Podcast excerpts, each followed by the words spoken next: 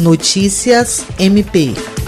Em júri popular no início do mês, o Ministério Público do Acre obteve a condenação a 24 anos e 6 meses de prisão em regime fechado do réu Tiago Lúcio de Almeida, acusado pelo crime de homicídio qualificado cometido contra Messias Figueira de Oliveira em maio de 2019, no bairro 6 de agosto, em Rio Branco. A sessão de julgamento foi presidida pelo juiz Alesson José Santos Braz, da segunda vara do Tribunal do Júri e Auditoria Militar da comarca de Rio Branco. O Ministério Público foi representado pelo promotor de justiça Justiça Teutônio Rodrigues Soares Júnior, que sustentou a acusação nos termos da denúncia com duas qualificadoras, motivo torpe e recurso que dificultou a defesa da vítima. Tiago Lúcio já respondia à ação penal por participação em organização criminosa, sendo que o processo só não foi concluído por estar foragido. O juiz negou a ele o direito de recorrer em liberdade e manteve a prisão preventiva em nome da garantia da ordem. Jean Oliveira, para a Agência de Notícias do Ministério Ministério Público do Estado do Acre.